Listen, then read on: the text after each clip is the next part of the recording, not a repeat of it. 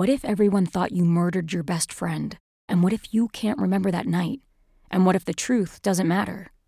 The Washington Post says Amy Tintera's Listen for the Lie is an edgy mystery novel whose true crime storyline draws you in like the podcast Serial.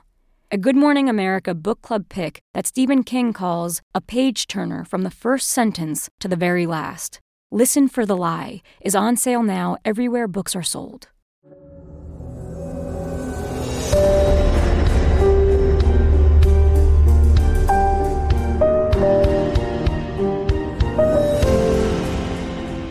Schwarze Akte.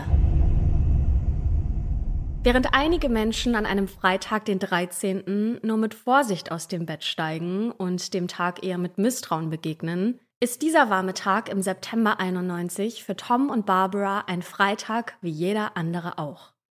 Tom hat seine Freundin heute Morgen, wie die Tage zuvor, mit dem Pickup-Truck den kurzen Weg von Burbank nach Glendale zur Arbeit gefahren. Auf der breiten Interstate 5, dem Golden State Freeway, da ziehen neben ihnen die Palmen vorbei. Hinter Tom auf der Fahrerseite kann Barbara die Berge sehen. Noch sind viele Bäume davor grün, so auch die am Zoo von Los Angeles, an denen sie jetzt vorbeifahren. Es sind nur wenige Minuten bis zu ihrem Büro in Glendale. Als der Truck langsamer wird, da dreht sich Barbara zu Tom um. Beide lächeln sich an Barbara lehnt sich nach vorn und küsst Tom auf den Mund. Sie verabreden sich zum Mittagessen um 11.30 Uhr. Dann öffnet Barbara die Tür und springt aus dem Truck. Sie ruft Tom doch zu, dass sie ihn liebt, bevor er den Motor startet und der Truck hinter einer Straßenecke verschwindet. Auf genau diese Straßenecke starrt Barbara jetzt, einige Stunden später. Es ist kurz nach halb zwölf. Sie wirft nochmal einen kurzen Blick auf ihre Armbanduhr, obwohl sie genau weiß, dass seit dem letzten Mal nicht mehr als eine Minute vergangen sein kann. Ein paar ihrer Kollegen kommen aus dem Büro, lächeln, nicken ihr zu und gehen in Richtung der Cafés und Restaurants weiter. In diese Richtung wollten auch Barbara und Tom zum Mittagessen gehen. Vielleicht hat er sich ja nochmal zu Hause hingelegt und verschlafen? Barbara tritt von einem Fuß auf den anderen, atmet tief durch und behält die Straße ganz genau im Auge. Aber auch nach weiteren fünf Minuten taucht Toms Pickup nirgends auf. Vielleicht ist er noch in der Garage. Er wollte heute Morgen eine neue Batterie für sein Motorrad einbauen. Und vielleicht hat das ja länger gedauert und er hat die Zeit vergessen. Wieder wirft Barbara einen Blick auf die Uhr. 11.43 Uhr. Wenn sie noch gemeinsam Mittagessen gehen wollen, dann wird es langsam knapp. Mit schnellen Schritten geht sie wieder auf das Bürogebäude zu, denn an ihrem Tisch hat sie ein Telefon. Dort wählt Barbara die Nummer ihres gemeinsamen Apartments und es klingelt. Barbara wartet. Aber Tom geht nicht dran. Auch der Anrufbeantworter meldet sich nicht. Also vielleicht ist Tom ja doch unterwegs. Er hat ja noch ein Treffen bei seiner neuen Arbeitsstelle, die er am Montag antritt. Vielleicht ist er gerade dort und alles hat ein bisschen länger gedauert. Vielleicht war einfach keine Zeit, um sich bei ihr zu melden. Barbara verbringt den Rest ihrer Mittagspause allein. Sie schaut den Zeigern auf der Uhr praktisch beim Rotieren zu, bis sie schließlich 17 Uhr anzeigen und Barbara zu ihrer Tasche und Jacke greift. Als sie auf der Straße weder Tom noch seinen Pickup entdecken kann, macht sich in ihrem Bauch eine Mischung aus Wut und Sorge breit. Dem wird sie was erzählen, wenn sie nach Hause kommt. Dann steigt sie zu einer Kollegin ins Auto.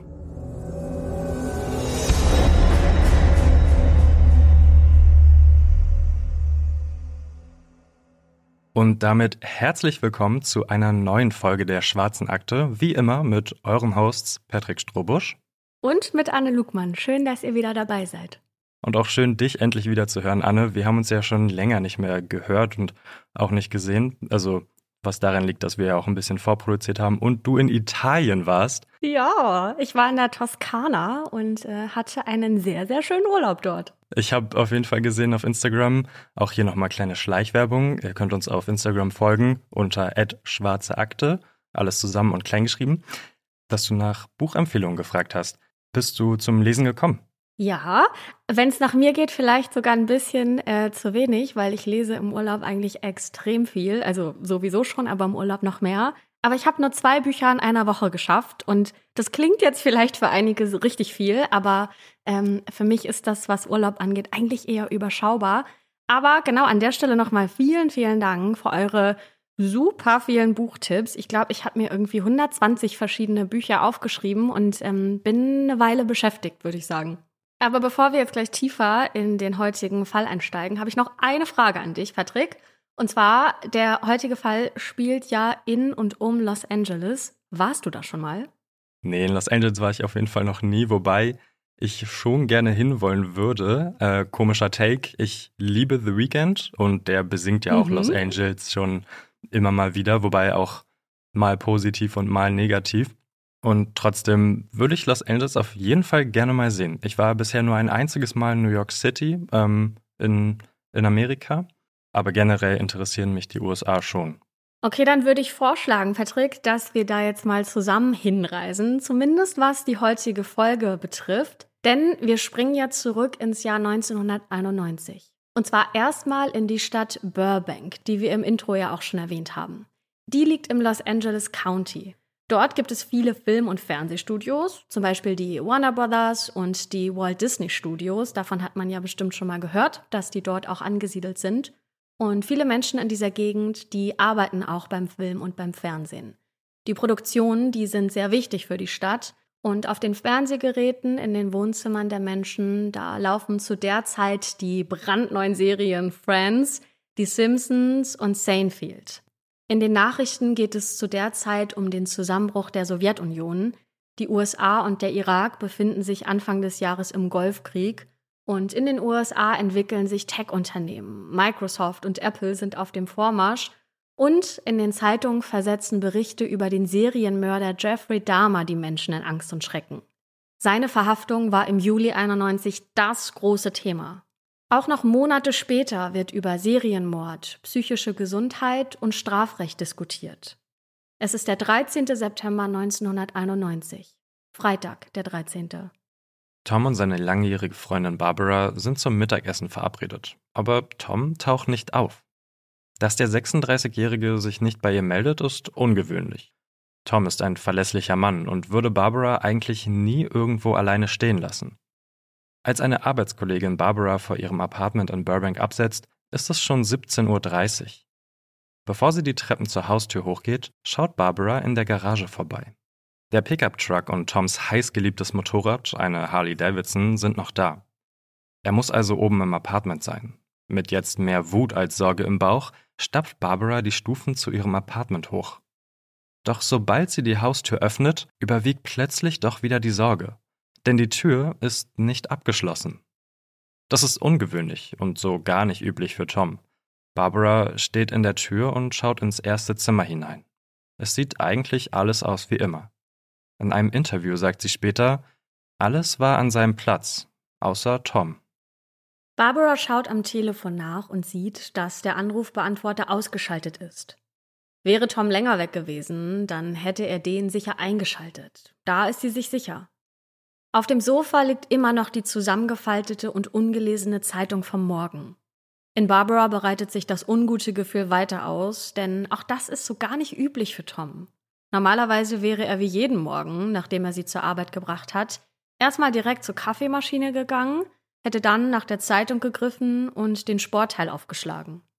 Barbaras Blick wandert weiter in die Küche. Als sie sieht, was auf dem Tresen steht, da fühlt sie das ungute Gefühl bis in die Zehenspitzen. Denn sie sieht die Batterie für Toms Motorrad. Und die hatte er ja eigentlich am Morgen einbauen wollen. Barbara greift zum Telefon und ruft Freunde und Nachbarn an. Und davon haben Barbara und Tom einige. Die beiden gehören nämlich zu einem Club von Motorradfans, die gemeinsam an Wochenenden mit ihren Maschinen durch Kalifornien fahren. Tom ist ein großer und stämmiger Typ mit einem sympathischen Lächeln, langen, lockigen Haaren und einem Bart. Er ist meistens in Motorradshirts und Lederjacke unterwegs. Wir haben euch mal ein Foto der beiden in den Shownotes verlinkt. Barbara steht neben Tom, eine schlanke Frau mit dunklen Haaren und Lederweste über dem Shirt. Beide tragen Sonnenbrillen. Die von Barbara ist ein John Lennon-Modell. Toms Brille ist rot-orange mit ebenso getönten Gläsern. Die beiden lachen breit in die Kamera. Schon seit mehr als 16 Jahren sind sie beide ein Paar. Tom wird 1954 in Boston geboren. Er verbringt seine Kindheit zusammen mit seinen Eltern und insgesamt sechs Geschwistern an der Ostküste der USA. Unter anderem in Rhode Island und Massachusetts. 1973, also etwa mit 19 Jahren, Da macht er seinen Highschool-Abschluss in Pittsfield. Nur drei Jahre nach Toms Abschluss, 1976, da stirbt sein Vater aber an Krebs. Die Familie zieht anschließend nach Rhode Island und Tom hilft seiner Mutter so gut er nur kann. Nach einer kurzen Zeit beim Militär, bei der Navy, da zieht er zu seiner Familie und arbeitet als Maschinist. Er hat mehrere leitende Positionen und wird zum Experten für Metallbeschichtungen. Und nicht nur Toms Karriere verändert sich in der Zeit, auch seine dunklen Locken werden länger. Seinen Körper zieren mehrere Tattoos und Tom fängt an, sich für Motorräder und das Leben der Biker zu interessieren. Ihn reizt das Leben als Freigeist irgendwie. Zu der Zeit, mit Anfang Mitte 20, lernt er in Rhode Island die etwa vier Jahre jüngere Barbara kennen. Die beiden verstehen sich von Anfang an. Sie haben nämlich die gleiche Leidenschaft. Motorräder. Es dauert nicht lange und die beiden werden ein Paar. Gemeinsam machen sie an den Wochenenden Ausflüge mit Toms Harley Davidson, Toms stolzesten Besitz. 1985, da ist Tom 31 Jahre alt, ereilt ihn und seine Familie der nächste Schicksalsschlag. Seine Mutter stirbt. Drei Jahre später wollen Tom und Barbara ganz neu anfangen und dafür fahren sie mit Toms Pickup einmal quer durch die USA. Auf dem Pickup findet natürlich auch seine Harley Davidson ihren Platz. Von der Ostküste geht es an die Westküste, einmal quer durchs Land ins sonnige Kalifornien. Auch wegen einer Knieentzündung, unter der Tom leidet und die im kalten Wetter schlimmer zu sein scheint, sehnt er sich nach einer wärmeren Gegend. Mit 34 Jahren fängt für Tom in Burbank in Kalifornien ein neues Leben an, und zwar mit Barbara. Und das Leben ist gut. Sie ziehen in ein gemeinsames Apartment und Tom findet schnell einen Job in der Metallindustrie. Und auch Barbara findet Arbeit in einer Beraterfirma. Sie sagt später über diese Zeit, all unsere Freizeit verbringen wir auf dem Motorrad. Und die beiden sind auch sehr beliebt im Motorradclub und haben dort viele Freunde. Sie alle beschreiben Barbara und Tom als perfektes Paar und Barbara sagt in der Doku Unsolved Mysteries, Tom ist mein Vater, Liebhaber, Lehrer, Guide. Tom ist mein Leben. Drei Jahre wohnen Tom und Barbara mittlerweile in Burbank und sind angekommen. Barbara ist 32 Jahre alt, Tom 36. Er wird im November 37. Im Jahr 1991 kündigt Tom seinen alten Job in einem Maschinengeschäft und wechselt zu einem besser bezahlten in einer leitenden Position bei einer Firma, die Metallbeschichtung für Flugzeugteile anbietet. Dort soll er, wie wir vorhin schon kurz angerissen haben, am 16. September anfangen. Aber drei Tage vorher, am Freitag, den 13., geht irgendetwas schief. Tom fährt Barbara noch zur Arbeit. Zum Mittagessen wollen sie sich treffen, aber Tom taucht nicht auf. Nach ihrer Arbeit sitzt Barbara am Telefon und ruft ihre Freunde und Nachbarn an. Aber niemand hat Tom gesehen oder von ihm gehört. Könnte jemand Tom mitgenommen haben? Ist er bei jemandem, den sie noch nicht erreicht hat? Barbara beschließt, erstmal zu Hause zu bleiben, falls Tom anruft oder doch heimkommt. Später sagt sie in einer Doku über den Fall, ich habe nicht gut geschlafen in dieser Nacht. Ich habe einfach versucht herauszufinden, wo Tom ist und warum er mich nicht angerufen hat, um mir zu sagen, wo er ist. Für Barbara ist es eine unruhige Nacht und um Punkt 7 Uhr morgens greift sie am Samstagmorgen wieder zum Telefon. Dieses Mal wählt sie die Nummer der Polizei. Tom ist an diesem Freitagmorgen wie vom Erdboden verschluckt. Er lässt Barbara sein Leben, seinen neuen Job und seine Harley Davidson zurück. Er ist zwar ein Freigeist, würde aber nicht einfach so verschwinden, ohne Barbara oder seiner Familie an der Ostküste Bescheid zu sagen. Tom hat keine kriminelle Vergangenheit, keine Probleme mit der Polizei, nimmt keine Drogen und ist auch sonst ein umgänglicher Typ. Ein Typ, der von einem Moment auf den anderen plötzlich verschwunden ist.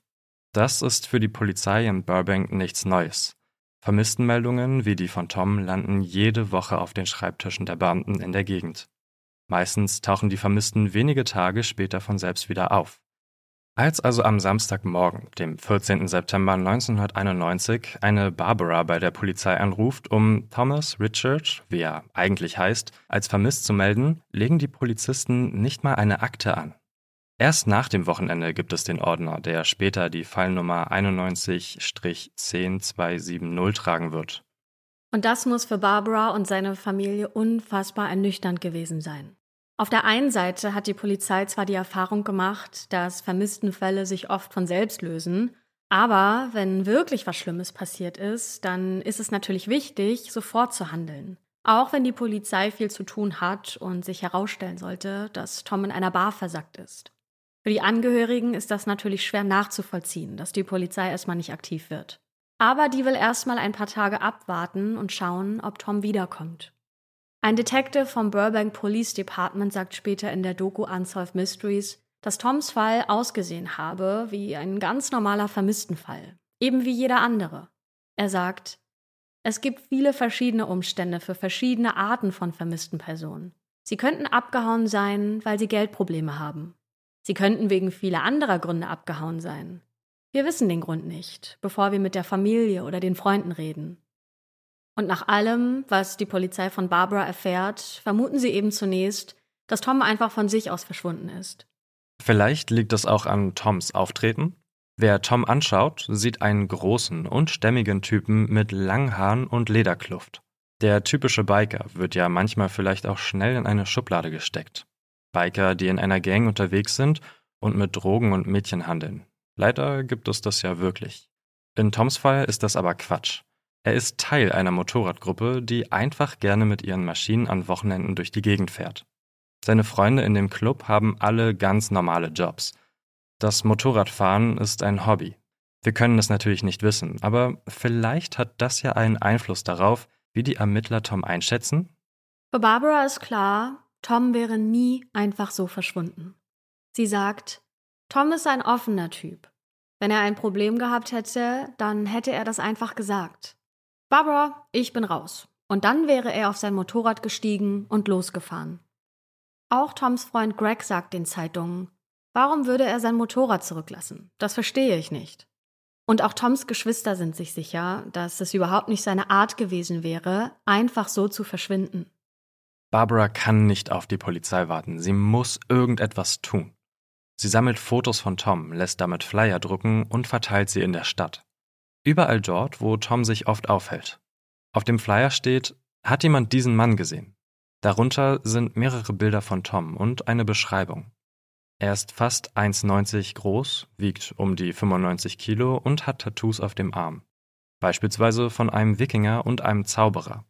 Barbara und ihre Freunde aus dem Motorradclub hängen die Flyer überall auf. Aber niemand meldet sich. Die Tage vergehen. Barbaras Vater fliegt aus Rhode Island an die Westküste, um bei seiner Tochter zu sein und sie zu unterstützen. Es müssen schlimme Tage für sie und Toms Familie sein, die Ungewissheit und die Hilflosigkeit. Und vielleicht auch die Frustration mit der Polizei, die den Fall jetzt zwar als vermissten Fall aufgenommen hat, aber keine richtigen Ermittlungen startet. Erst ein bestimmter Gegenstand führt dazu, dass der Fall für die Polizei und die Presse interessant wird, nämlich ein geheimnisvoller Brief. Sechs Tage nach Toms Verschwinden, am Donnerstag, den 19. September 1991, da öffnet Barbara nichtsahnd ihren Briefkasten. Mit einigen Briefen in der Hand geht sie zurück ins Apartment, bleibt dann aber an der Treppe stehen. Denn ein Brief lässt sie die Luft anhalten. Auf einem der Umschläge steht an die Familie von Tom. Barbara öffnet den Brief noch, bevor sie die ersten Stufen nach oben nimmt, und sie findet einen zweiseitigen Brief vor aber nicht per Hand geschrieben, sondern getippt.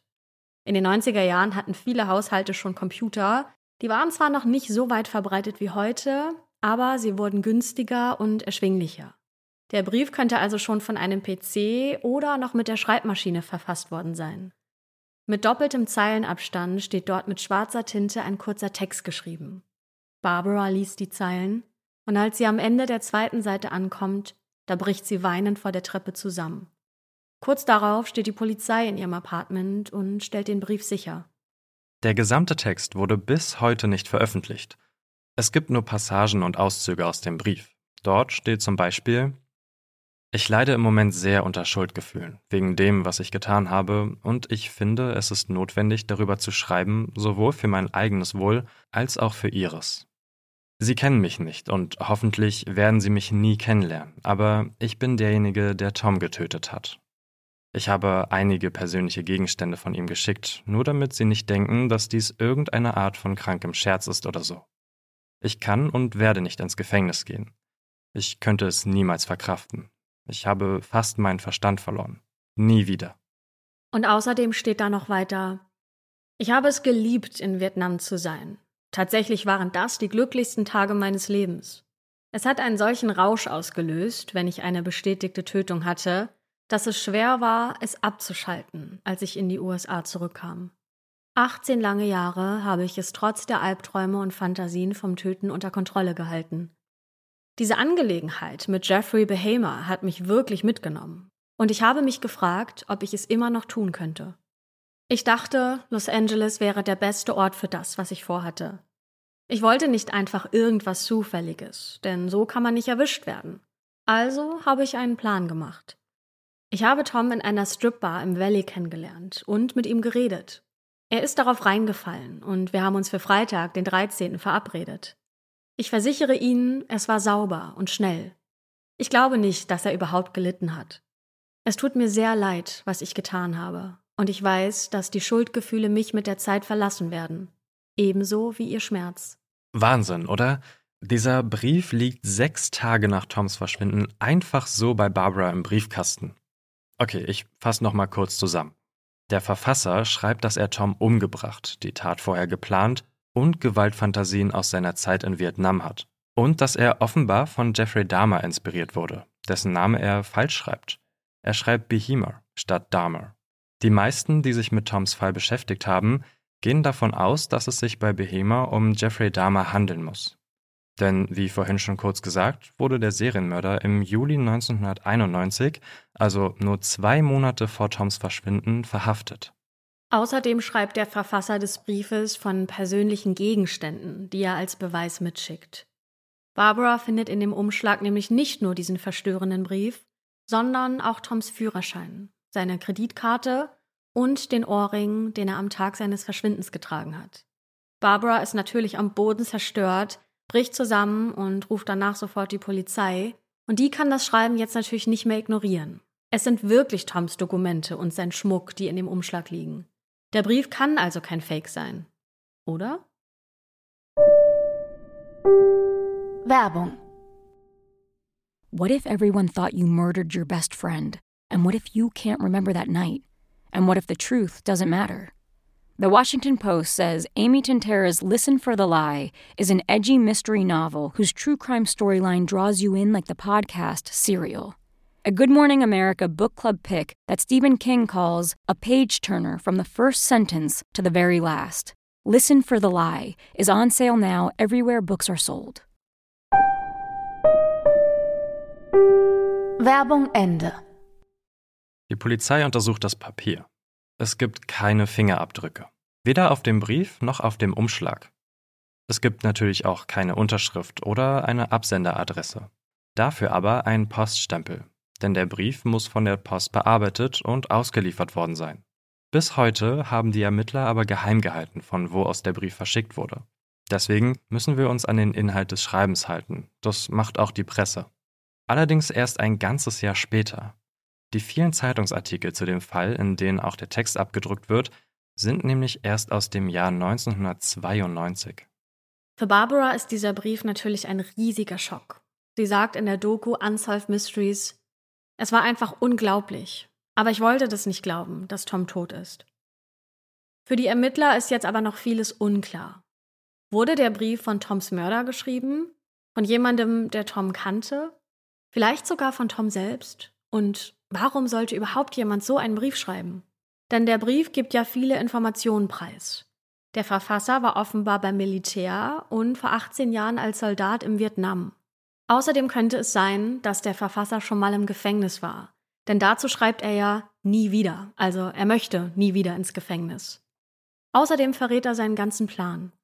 Er hat Tom in einem Stripclub kennengelernt und Barbara und seine Freunde können auch bestätigen, dass Tom öfter in solche Bars gegangen ist und der Verfasser schreibt über das Töten von Tom, dass es sauber und schnell gewesen ist.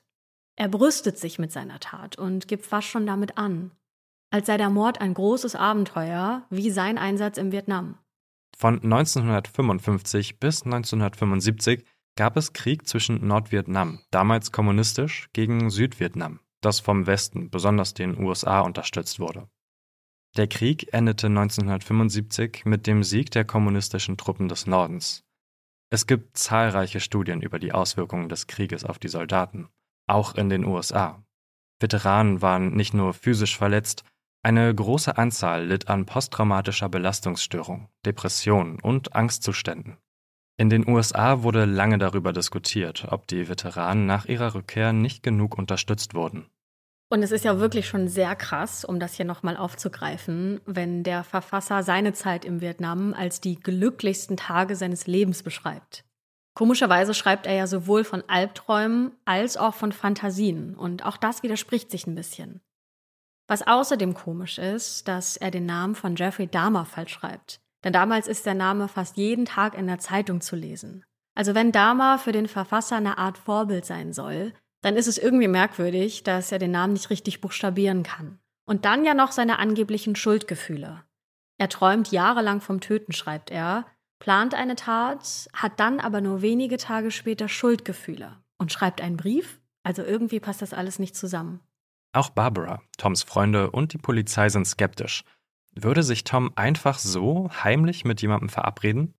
Worum ging es da? Was könnte der Mann Tom in einem Stripclub erzählt haben, sodass sie sich am Freitag, den 13. treffen, ohne dass Tom Barbara informiert? Im Gegenteil, Tom macht ganz andere Pläne mit Barbara zum Mittagessen. Und er hat ja auch noch den Termin bei seiner neuen Arbeit. Und warum sollte sich der mutmaßliche Täter ausgerechnet Tom als Opfer aussuchen?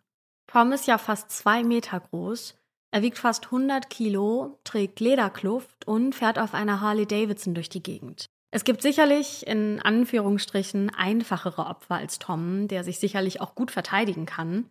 Aber natürlich hätte der Verfasser auch eine Waffe dabei haben können. Ja, aber auch dann, warum sollte sich Tom mit ihm treffen? In diesem Brief passt einiges nicht zusammen. Hätte Barbara nur den Brief bekommen, dann wären die Ermittler wahrscheinlich von der Fälschung ausgegangen. Aber da sind ja noch seine Sachen, die zweifelsfrei ihm gehören. Ist der Brief also wirklich authentisch? Will der Verfasser vielleicht mit seiner Tat prahlen und Aufmerksamkeit bekommen? Aufmerksamkeit bekommt der Briefschreiber jetzt auf jeden Fall, nämlich von der Polizei. Denn nun ist klar, dass die Ermittler handeln müssen. Dafür versucht die Polizei den Tag seines Verschwindens, den Freitag, den 13. September 1991, zu rekonstruieren. Wir wissen, dass Tom Barbara morgens zur Arbeit nach Glendale fährt. Den ganzen Morgen über ist offenbar nichts Auffälliges passiert Sonst hätte Barbara davon berichtet. Nachdem Tom Barbara bei ihrem Büro absetzt, fährt er zu einer Bank. Die Polizei findet heraus, dass er um 8.20 Uhr mehrere hundert Dollar einzahlt, nicht abhebt.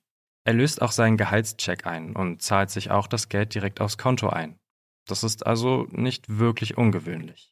Um halb zwölf sollte er sich dann eigentlich mit Barbara treffen. Zu dem Zeitpunkt ist Tom bereits verschwunden. In der Zeit zwischen 8.20 Uhr und 11.30 Uhr muss ihm also etwas zugestoßen sein. Die Polizei befragt die Nachbarn in der Straße, in der Tom und Barbara wohnen. Sie wollen herausfinden, ob Tom überhaupt noch einmal zu Hause war. Es gibt eine Nachbarin und die kann sich an Tom erinnern. Sie hat ihn am Freitag gegen 9.30 Uhr vor seinem Apartment gesehen. Und Tom war nicht allein, denn ein Mann war bei ihm. Die beiden Männer hätten sich unterhalten und seien zur Straße auf einen Pickup-Truck zugegangen. Einen braun oder hellbraun. Also nicht der Truck von Tom. Beide Männer hätten dann auf die Ladefläche des Trucks geschaut und die Polizei fragt, ob die Männer sich irgendwie, ja, vielleicht gestritten hätten. Aber die Nachbarin ist sich sicher, dass es eine ganz normale Unterhaltung war. Leider kann sie den unbekannten Mann aber nicht genauer beschreiben. Die Polizei hält die Zeugin für glaubwürdig. Detective Constanzo sagt, ich glaube, das war das letzte Mal, dass Thomas gesehen wurde. Aber wer ist der unbekannte Mann? Die Polizei vermutet, dass das der Mörder ist. Vielleicht ist Tom mit ihm zusammen irgendwo hingefahren? Wurde er in den Pickup gelockt unter einem Vorwand? Oder kannten sich die beiden vielleicht sogar und Tom hat dem Mann vertraut? Die Tatsache, dass Tom Geld eingezahlt hat, zeigt uns jedenfalls, dass er nicht weg wollte. Denn wer zahlt Geld ein, bevor er sich aus dem Staub macht? Das spricht eher dafür, dass Tom überrascht wurde. Auch Barbaras Aussage unterstützt das, denn normalerweise wäre Tom nach Hause gekommen, hätte sich einen Kaffee gemacht und wäre dann im Sportteil der Zeitung versunken. Im Haus ist aber weder die Kaffeemaschine benutzt worden, noch die Zeitung gelesen. Vielleicht kommt Tom nach Hause und kurz darauf klingelt es an der Tür. Es könnte der Verfasser des Briefes gewesen sein. Der Detective wird in einer Zeitung nämlich folgendermaßen zitiert. Er sagt, die Person, die das geschickt hat, hatte Tom oder seine Kooperation. Der Mörder könnte mit Tom weggefahren sein, ihn anschließend umgebracht und dann seine Sachen mit dem Brief verschickt haben. Oder Tom und der Briefeschreiber machen gemeinsame Sache. Kurz darauf meldet sich aber ein weiterer Zeuge, Andy. Er arbeitet in einem Geschäft für Motorradteile in der Stadt und er ist sich sicher, dass Tom am 14. September, dem Samstag, einen Tag nach seinem Verschwinden, bei ihm im Laden war. Andy sagt, er verhielt sich ein wenig eigenartig, in dem Sinne, dass er nicht mit mir herumalberte. Ich meine, wir haben immer Späße gemacht, über welche Art von Motorrad er fuhr und dass es Öl verlor und so. Ich kannte Tom gut genug, um zu wissen, dass es am Samstag Tom war, der hereinkam. Andy erzählt auch noch, dass Tom ohne zu grüßen in den Laden kam. Schon das sei ungewöhnlich gewesen. Und als Andy dann kurz nach hinten musste und wieder in den Laden zurückkam, sei Tom einfach weg gewesen. Ohne ein Wort. Auch das sei untypisch für ihn. Wenn Andys Aussage stimmt, dann wäre der Brief auf jeden Fall als Fälschung entlarvt.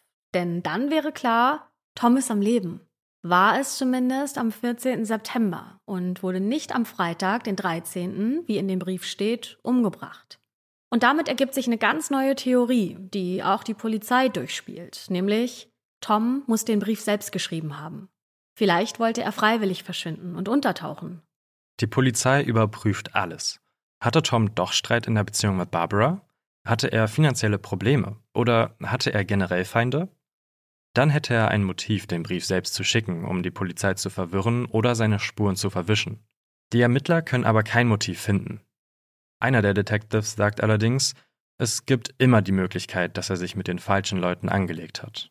Das ist aber reine Spekulation. Die Fakten besagen, dass Tom keine kriminelle Vergangenheit, kein Drogenproblem oder sonstige Kontakte zur Unterwelt hat.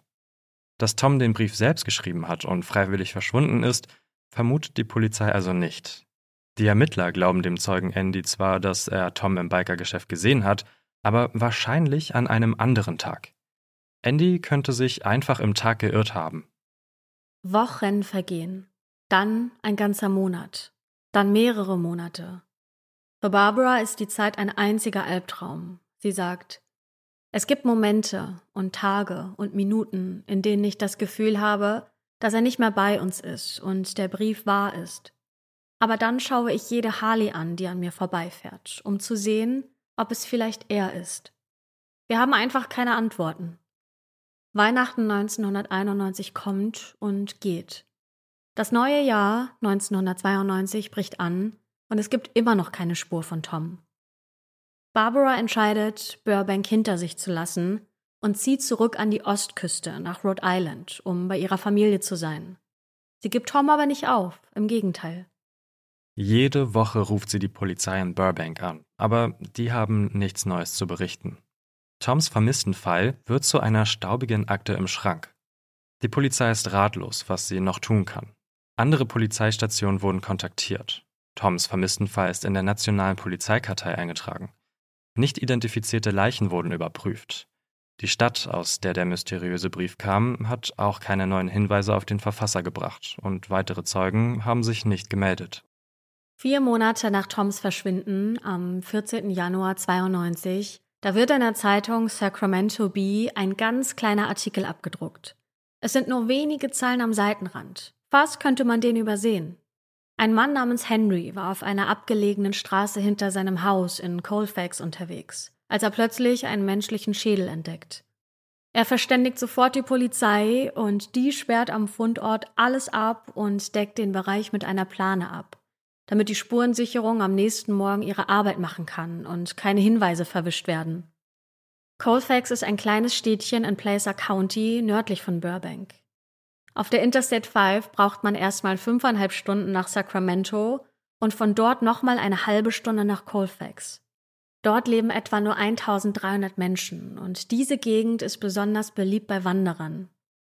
Zwei Tage bevor der Artikel abgedruckt wird, trifft die Spurensicherung in Colfax ein. An einem abgelegenen Hang können die Ermittler tatsächlich menschliche Überreste sicherstellen. Sie finden Knochen, einen Schädel, Zähne und unter anderem einige T-Shirts mit Harley-Davidson-Logo. Die Leiche ist zu stark verwest, um eine genaue Todesursache festzustellen. Der Gerichtsmediziner notiert aber, dass der Person in den Kopf geschossen wurde. Ob vor oder nach dem Tod kann niemand sagen. Auch nicht, wie lang genau die Leiche dort schon liegt. Die Polizei im Placer County übernimmt den Fall, kann die Leiche aber zunächst nicht identifizieren. Durch die Logos auf den T-Shirts kommen sie auf die Idee, Anzeigen in Motorradmagazinen zu schalten und Fotos der gefundenen Sachen abzudrucken. Und daraufhin meldet sich tatsächlich ein Leser und bringt Toms Namen ins Spiel. Vermutlich im November 92, also mehr als ein Jahr nach Toms Verschwinden und zehn Monate nach dem Fund der Leiche, da bekommt die Polizei in Burbank einen Anruf und dann die Fotos vom Fundort aus Colfax. Die Spurensicherung hat dort folgende Gegenstände sichergestellt. Einen Lederstiefel, einen grau-schwarzen Seesack, also eine Art Reisetasche, T-Shirts, ein klappbares Jagdmesser, eine Taschenlampe an einer langen Schnur, eine Karte, Zigaretten, eine leere Medikamentendose, einen Kamm, eine Zeitschrift, eine schwarze Jacke, und zwei Brillen, unter anderem eine rot-orangene Sonnenbrille. Barbara und Toms Bruder identifizieren einige der Dinge als die von Tom. Die Brille auf einem der Bilder könnte dieselbe sein, die Tom auch auf dem Foto mit Barbara trägt. Damit ist es sehr wahrscheinlich, dass es Toms menschliche Überreste sind, die in Colfax gefunden wurden. Aber wie kommt er dorthin? Fast 700 Kilometer nördlich von Burbank. Und woher kommen seine Sachen? Der Seesack und einige T-Shirts lassen den Rückschluss zu, dass Tom doch seine Sachen gepackt haben könnte. Ist er wirklich abgehauen oder wurde er gezwungen? Aber wer würde Tom zwingen, einen Rucksack zu packen, wenn er ohnehin plant, ihn umzubringen? Vielleicht ein Ablenkungsmanöver? Und wenn Tom wirklich plant, länger fortzubleiben, wieso packt er dann nur T-Shirts ein und keine andere Kleidung? Wie schon der mysteriöse Brief wirft auch der Leichenfund in Colfax nur mehr Fragen auf. Zum Beispiel, warum wurde Tom ausgerechnet dort gefunden? Denn, wie die Polizei bekannt gibt, stand in dem mysteriösen Brief ja, dass Tom in den Bergen nahe von Los Angeles begraben worden sein soll.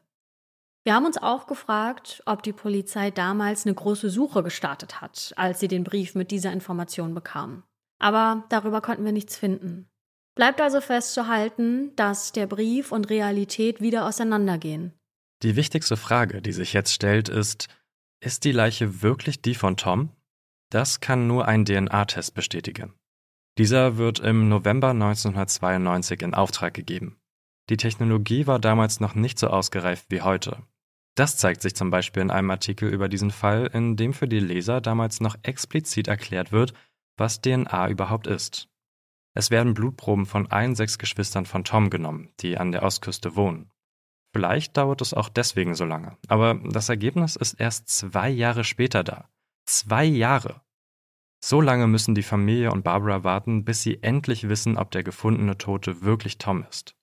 Barbara sagt, ich habe das Gefühl, dass das, was sie dort gefunden haben, Tom ist. Aber da ist diese Hoffnung, dass er immer noch irgendwo da draußen ist und dass ich ihn tatsächlich finden werde. Man möchte sich gar nicht vorstellen, wie schlimm es sein muss, zwei Jahre in diesem Schwebezustand zwischen Trauer und Hoffnung zu sein. Es ist der 11. Januar 1994, exakt zwei Jahre nach dem Fund der Leiche in Colfax und zweieinhalb Jahre nach Toms Verschwinden. An jenem Tag bekommen Barbara und Toms Familie einen Anruf mit den Ergebnissen aus dem Labor. Die menschlichen Überreste sind wirklich die von Tom.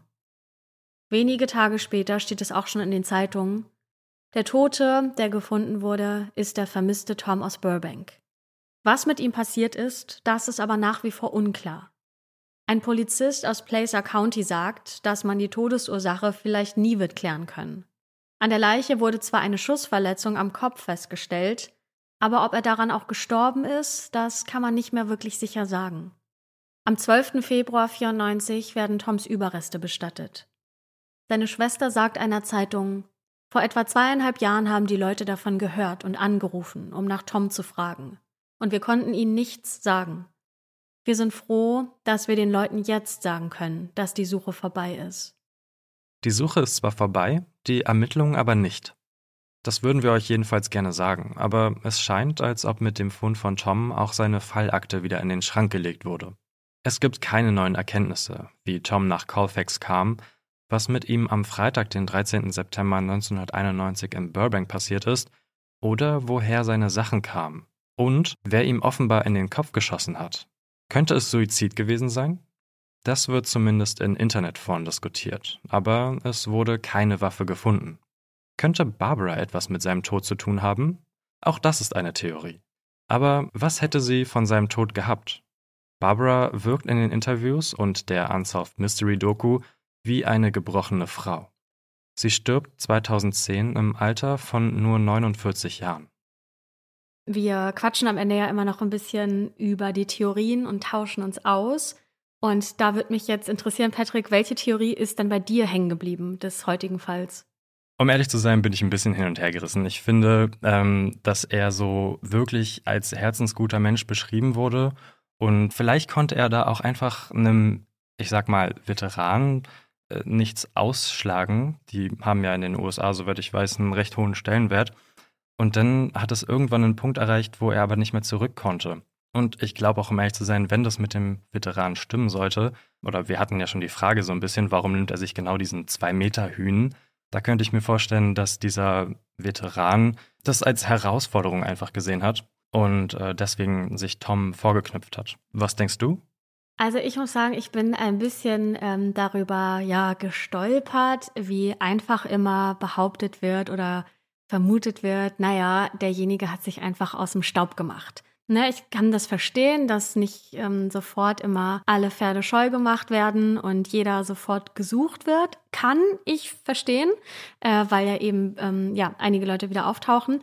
Aber ich finde es immer so einfach zu sagen, auch nach einer längeren Zeit, naja, äh, derjenige hat sich aus dem Staub gemacht, der hat diesen Brief vielleicht selbst geschrieben und das scheint mir nach 16 Jahren Beziehung zwischen den beiden ein bisschen viel Drama zu sein, äh, dass sich Tom so von äh, Barbara getrennt hätte. Also ich glaube, das ist totaler Quatsch. Und dieser Brief ist ja auch super weird ähm, formuliert und was hat der Verfasser überhaupt mit Jeffrey Dahmer am Hut? Also ja, ich finde, das wirft so viele Fragen auf. Und ähm, dann gibt's ja noch diesen fremden Mann, der von der Nachbarin gesehen wurde. Und ich bin mir eigentlich sicher, dass der was damit zu tun gehabt haben muss. Also was wäre das für ein Zufall, dass da ein fremder Mann ist. Keiner weiß wer, keiner kann ihn beschreiben und dann hat er nichts mit der Sache zu tun. Das glaube ich nicht. Und ähm, wir haben ja auch schon in der Folge darüber gesprochen, dass das in dem Brief auch super merkwürdig ist, dass der Verfasser seine Zeit im Vietnam äh, so gefeiert hat und dass die glücklichsten Tage seines Lebens waren. So hat das ja auch selbst formuliert. Also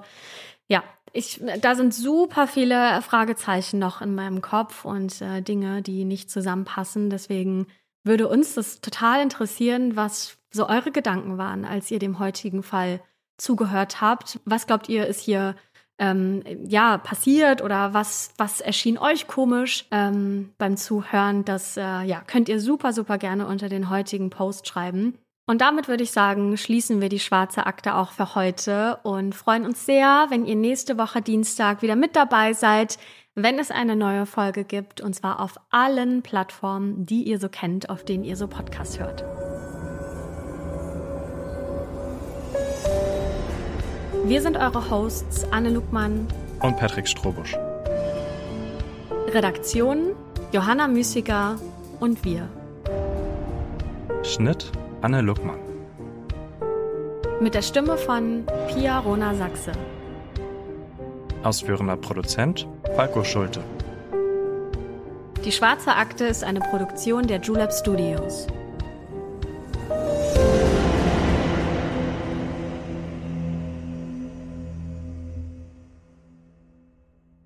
What if everyone thought you murdered your best friend?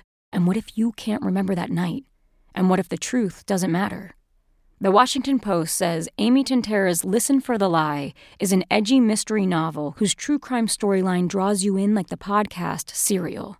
A Good Morning America book club pick that Stephen King calls a page turner from the first sentence to the very last. Listen for the Lie is on sale now everywhere books are sold.